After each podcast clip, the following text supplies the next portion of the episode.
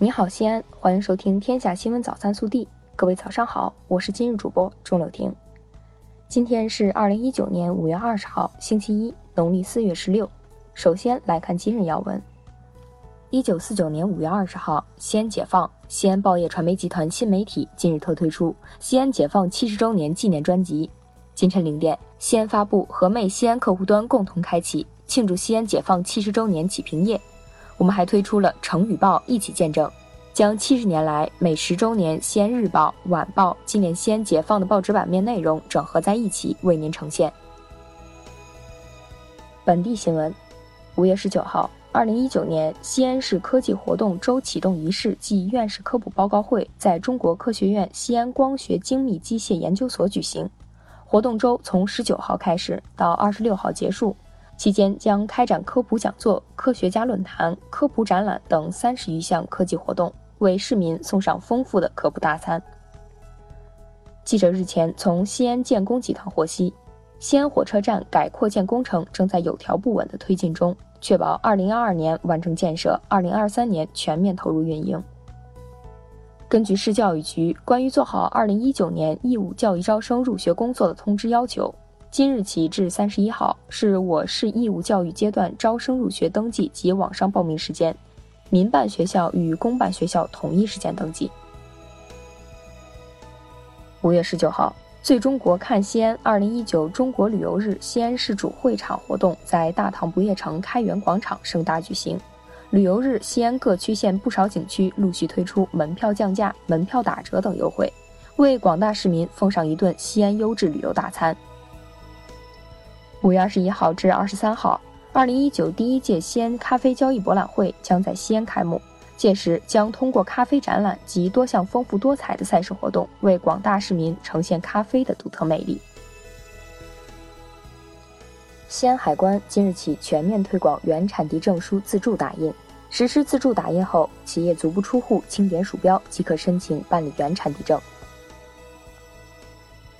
十九号。新健康公益行动计划在我省启动，二零一九年至二零二零年，陕西省将计划开展心血管疾病培训四十九场次，培训医生四千五百五十人次。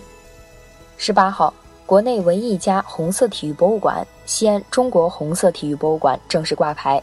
该博物馆以中国共产党党史的专门史为主题，填补了党史专门史类博物馆的空白。暖新闻。五月十八号，市民熊先生在朱洪路乘坐一辆九百路时，不小心将求婚钻戒和婚庆合同忘在了公交车上。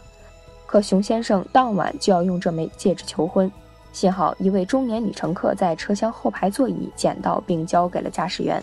随后，九百路调度员根据合同里的电话及时联系上了熊先生，并交还了失物。国内新闻，日前。公安部、教育部在江苏南京召开全国校园安全工作经验交流现场会。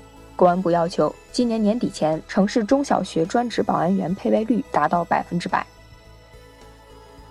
第二届中国西部国际投资贸易洽谈会十九号在重庆闭幕，共有二百七十一个国内外项目签约，签约总额五千四百九十七点八亿元。十九号消息。中华全国供销合作总社党组副书记、理事会主任刘士余同志涉嫌违纪违法，主动投案，目前正在配合中央纪委国家监委审查调查。十九号，文化和旅游部公布了新一批四家国家级旅游度假区，分别是四川成都天府青城康养休闲旅游度假区、广西桂林阳朔玉龙河旅游度假区。云南玉溪抚仙湖旅游度假区，广东河源巴伐利亚庄园。十九号，华为公司刊发任正非接受采访的消息。任正非表示，即使高通和其他美国供应商不向华为出售芯片，华为也没问题，因为我们已经为此做好了准备。五月十六号，丢失的河南周口男婴已成功追回，并于十九号平安抵达周口，孩子健康无恙。十八号晚，嫌疑人迫于压力向周口警方电话自首。近日，安徽合肥警方侦破特大虚开增值税发票案，一举抓获邱某等十一名虚开发票团伙成员。该团伙两年来注册近千家空壳公司，虚开增值税发票价税，合计超九百亿元。十九号，湖南长沙市四零二路公交车驾驶员常某酒后驾驶公交车被群众举报，交警拦截并检测常某后发现，其血液酒精量为醉驾标准四倍以上，常某将被追究刑事责任。十九号，北京多地出现九级以上大风，一棵大树被大风吹倒，砸中一位骑车路过的外卖小哥，骑手因伤势过重离世。美团回应称，被大树砸中的骑手确系美团送餐员，将全力做好善后工作。二零一九苏迪曼杯世界羽毛球混合团体锦标赛十九号正式开赛，中国羽毛球队以五比零击败马来西亚，收获本届苏杯开门红。微调查：杭州六年级男生小胖痴迷厨艺，从三年级开始每天放学给家人做晚餐，但成绩却连年垫底，数学甚至考一分。妈妈为此焦虑不安，近日还带他去看了心理医生。